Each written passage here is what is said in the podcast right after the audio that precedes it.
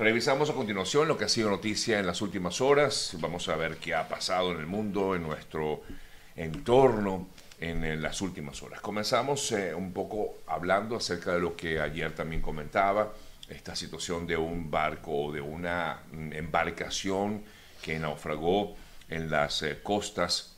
del sur de Italia. Muchas de las víctimas del naufragio, eh, de, esto ocurrió el domingo pasado al sur de Italia, procedían precisamente de Afganistán, huyendo de eh, los talibanes, del régimen de los talibanes, según se explicaba en el día de ayer por parte de la agrupación u organización Médicos Sin Fronteras, que ofrece psicológica, ayuda psicológica a las personas y sobre todo en este caso a los sobrevivientes. Estamos hablando de que en relación con esta embarcación que era de madera, unos 200 eh, migrantes, no solamente de Afganistán, sino que también algunos de ellos venían de otras partes de, esa zona, Siria, eh, entre otras eh, partes del mundo, y que salió de las costas de Turquía. La información más reciente tiene que ver con que fueron eh, rescatadas 81 personas y hasta el momento, lamentablemente, el número de fallecidos alcanza la cifra de 62. Otras noticias destacadas en el día de ayer, el eh, gobierno de Estados Unidos eh, finalmente, de manera oficial, eh, formalizó la extradición del narcotraficante Ovidio Guzmán, el hijo del Chapo Guzmán. las autoridades mexicanas pues informaron, las, las, estadounidenses perdón, informaron acerca de o confirmaron la extradición o la petición oficial de extradición mm, del señor Guzmán, del hijo del Chapo. Eh, no obstante, recordamos que recientemente se había indicado en México que eh, no iba a ser extraditado. Ahora no sabemos qué va a ocurrir, qué finalmente va a decir con respecto a esto el eh, gobierno de México. Otra noticia que se dio a conocer en el día de ayer y que pues fue muy transmitida, informada a través de los medios de comunicación, la Audiencia Nacional Española eh, rechazó la extradición a México de una modelo venezolana de nombre Ninosca Vázquez, quien había sido acusada en México de integrar una supuesta red de trata de personas. Según un auto, una, la investigación pues, de la Audiencia Nacional de España, el eh, tribunal destacó que los datos que figuran en el pasaporte de quien llegara a ser Miss Earth Venezuela en el año 2017 se concluyó que efectivamente no se encontraba en México durante octubre del año 2021 y razón por la cual que justamente se le acusa de haber estado presente en ese momento, de estar involucrada eh, supuestamente en trata de personas. El, el tribunal consideró la existencia de amenazas por parte de la expareja de la joven, un empresario mexicano, en contra de la chica, y además otro de los casos que fue tomado en cuenta para que el tribunal impidiera la extradición de Ninosca Vázquez a México es que se da una falta de cumplimiento de ciertos requisitos formales en esa demanda de extradición, porque en la orden de detención de junio del 2022 no figuran hechos atribuidos a la joven y por lo que las autoridades mexicanas solicitan en todo caso su entrega para su enjuiciamiento. En todo caso, al final, pues lo que decide es que no va a ser extraditada a México esta chica Ninosca Vázquez, presuntamente implicada en eh, casos de trata de personas. Me voy a Venezuela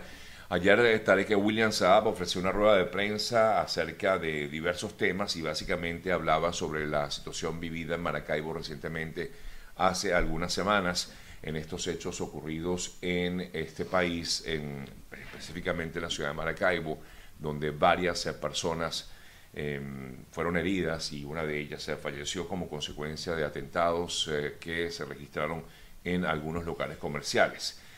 Eh, específicamente en el llamado supermercado Samba, eh, dijo eh, Tarek Saab que fueron detenidos tres personas presuntamente involucradas en uno de estos atentados y ya los tienen totalmente, bueno, aparte de los detenidos, tienen identificadas las personas que supuestamente han participado en todo ello. Llama la atención, por cierto, que aseguraba fiscal eh, Tarek, William que la alerta, había una alerta, una alerta roja perdón, contra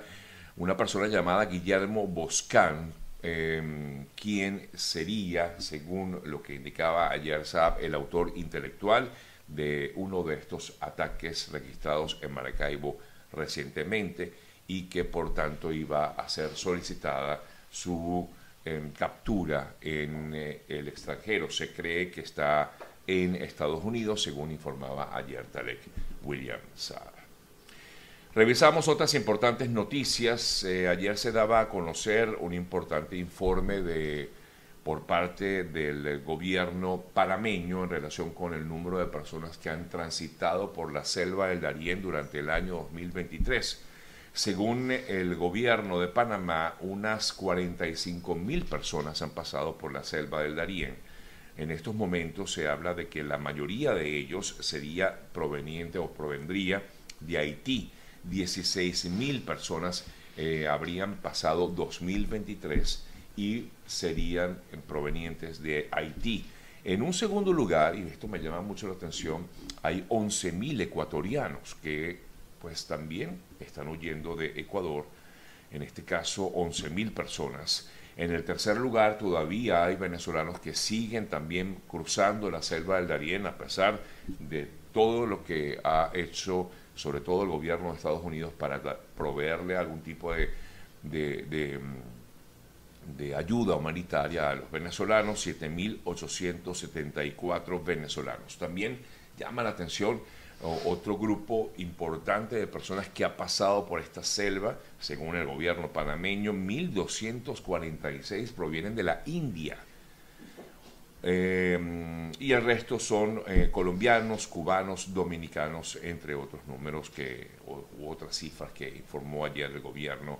de Panamá. Repito, 45.727 migrantes han cruzado el Darién durante el año 2023 en estos dos primeros meses que han transcurrido de este mes, de este año, perdón. Hablando de migrantes. Estados Unidos devolvió ayer a 64 balseros cubanos para un total de 2.431 deportados durante este año 2023. También el Servicio de Guardacostas estadounidense dijo que había devuelto a estas 64 personas, integrada, eh, un grupo integrado por 52 adultos y unos eh, eh, 52 hombres, perdón, 11 mujeres y un menor de edad, quienes fueron interceptados por los guardacostas en el mar y devueltos a Cuba.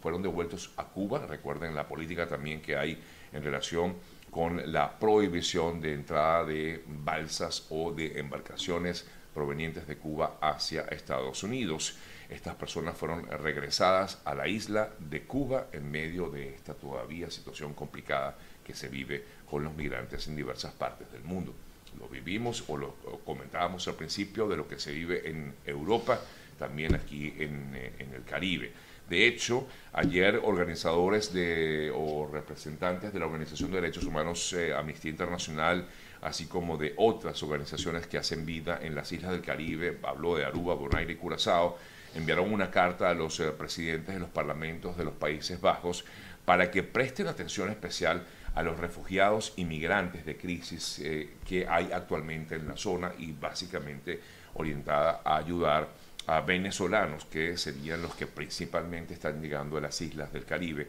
Aruba, Bonaire y Curazao. Eh, estas ONGs extendieron esta solicitud a fin o con motivo de la consulta interparlamentaria del Reino de Países Bajos que comienza justamente en el día de hoy en en Curazao y que tendrá a la migración como uno de los principales eh, temas a tratar en esta reunión.